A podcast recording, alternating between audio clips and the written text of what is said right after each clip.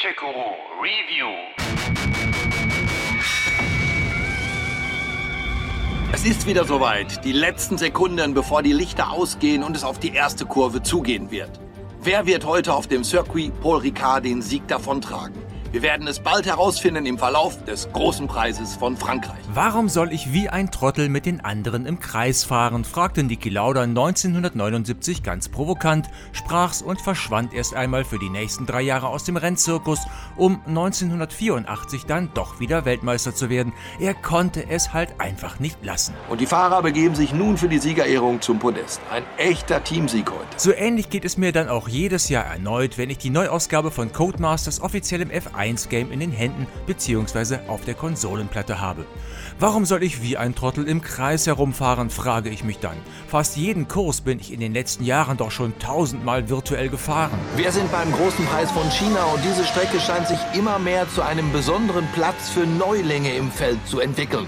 Denken Sie nur an Alex Albon letztes Jahr und es scheint, als könnte Aiden Jackson diesen Trend in dieser Saison fortsetzen. Ja, der junge Fahrer wirkt diese Saison sehr vielversprechend. Aber dann siegt doch wieder die Neugierde. Nur mal eben schauen, wie das Fahrgefühl ist und was es so Neues gibt, um dann Stunden später festzustellen, es hat nicht wieder gepackt.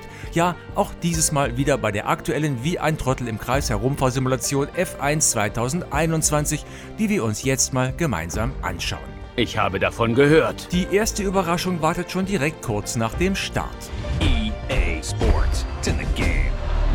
Genau, jetzt hat EA seine Finger auch noch in der Formel 1 und hat sich damit wohl jede Sportart unter den Nagel gerissen, mit Ausnahme vielleicht von Wettklöppeln und den Meisterschaften im Handy-Weitwurf. Letzteres gibt es übrigens wirklich, der Weltrekord liegt bei 67,58 Meter. Oh, okay, wahrscheinlich hast du recht. Aber keine Panik, denn erstens stammt F1 2021 immer noch aus den bewährten Händen von Codemasters und zweitens hat das Game sogar ein wenig davon profitiert. Zum Beispiel kommt es mit einem überraschend ansprechenden Story-Modus namens Breaking Point, also Bremspunkt. Und das hier will ich nicht verpassen. Das solltet ihr auf keinen Fall. Gut, die Handlung ist jetzt nicht übermäßig explosiv, sondern bedient sich altbewährter Strickmuster, die wir aus zahlreichen einschlägigen Filmen und anderen Sportspielen schon kennen. Es beginnt damit, dass sich ein 18-jähriger Jungspund, der hier Aiden Jackson heißt, in die Königsklasse fährt, als er das letzte Rennen in der Formel 2 gewinnt. Und das war's! Wow! Jackson hat's geschafft! Aiden Jackson gewinnt die Meisterschaft! Was für ein Sieg für Jackson! Was für ein Sieg! Und niemand hätte es mehr verdient. Großartiges Ergebnis. Dort bekommt er gleich von fünf Rennstellen ein Angebot. Haas, Alfa Romeo, Williams sowie Alfa Tauri und Racing Point. Ist aber komplett Wumpe, für wen ihr euch entscheidet. Das ändert nichts an der Storyline. Wo auch immer ihr landet, trefft ihr dort auf den erfahrenen Altpiloten Kaspar Ackermann, mit dem Aiden erst einmal so seine Probleme hat. Ackermann will's wissen. Er geht innen rein in die Haarnadelkurve und drängt dabei seinen Teamkollegen von der Strecke. Was war das, Kasper? Was zum Teufel? Jackson mit argen Schwierigkeiten, sich davon zu erholen. Aiden, bleib am Ball. Volle Konzentration. Der nämlich hat gar keinen Bock auf einen so unerfahrenen Teamkollegen, weil er fürchtet, so in der Mannschaftswertung dann nichts reißen zu können. Er wollte lieber Ricardo im Team haben. Das weiß jeder.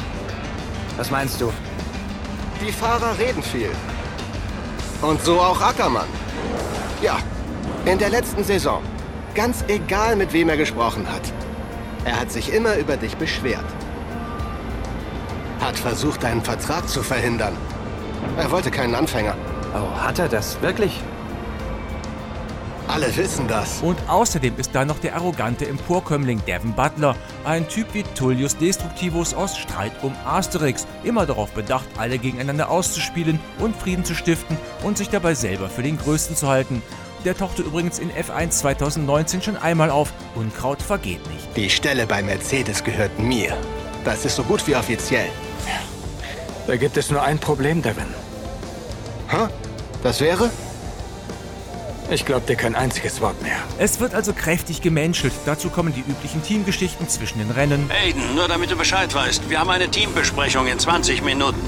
Kein Problem. Wir wollen nur unsere Strategie besprechen, solange die Erinnerung an das Rennen noch frisch ist.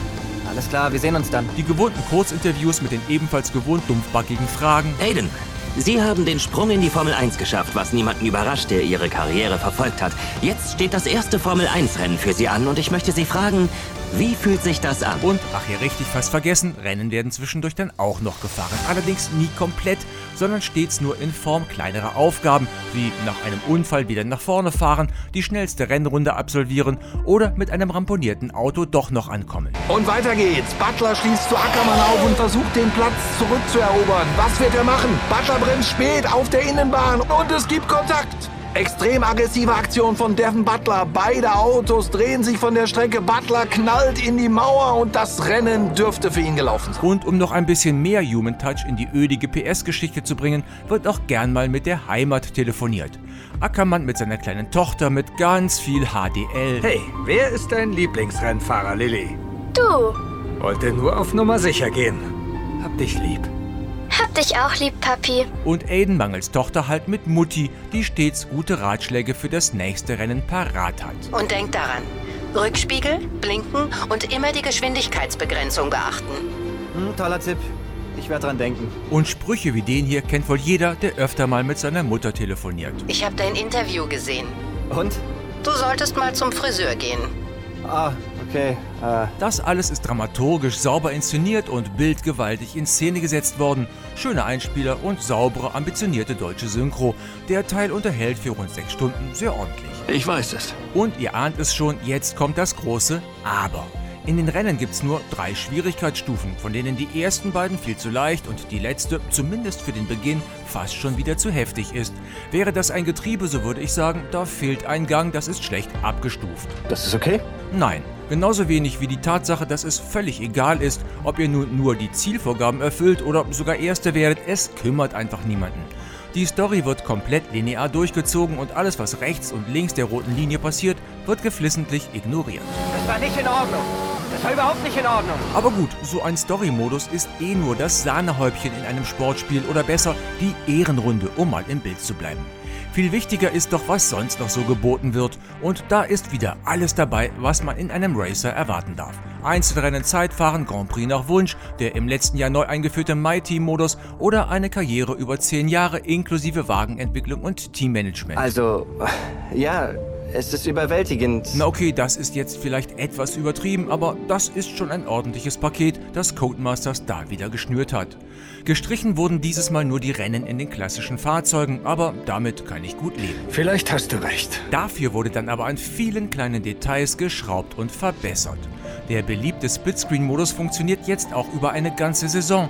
Auch die Karriere lässt sich online zu zweit spielen, entweder im selben Team oder als Rivalen. Außerdem können lästige Nebentätigkeiten zwischen den Rennen ab sofort auch automatisiert werden. Auch ist die Entwicklungsabteilung jetzt übersichtlicher geworden. Aber auf der Strecke, mit dem Tempo, dem Lärm und dem Geruch, ist alles beim Alten. Nicht ganz, denn Neues gibt es auch bei der Fahrphysik. Die nämlich hat Codemasters, genau wie endlich auch das Schadensmodell, verbessert und überarbeitet und noch etwas realistischer gemacht. Wenn auch F1 2021 von einer echten Simulation natürlich immer noch so weit entfernt ist wie Mick Schumacher von einem Podiumsplatz.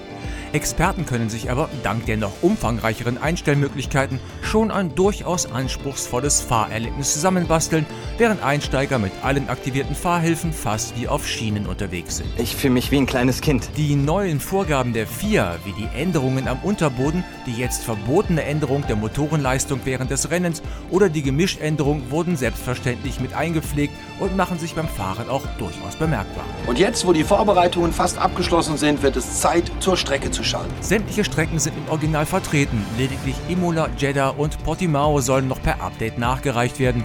Genau wie die aktuellen Fahrzeuge, Teams und Piloten der erneut vertretenen Formel 2, die zum Release des Spiels noch auf dem Stand der Vorsaison waren. Aber das hat ja auch im letzten Jahr verlässlich geklappt.